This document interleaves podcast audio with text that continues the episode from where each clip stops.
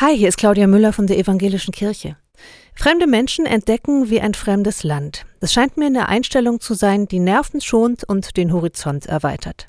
Klar, es tut gut, Menschen zu begegnen, mit denen ich auf einer Wellenlänge bin. Ähnlicher Humor, ähnlicher Geschmack, ähnliches Weltbild.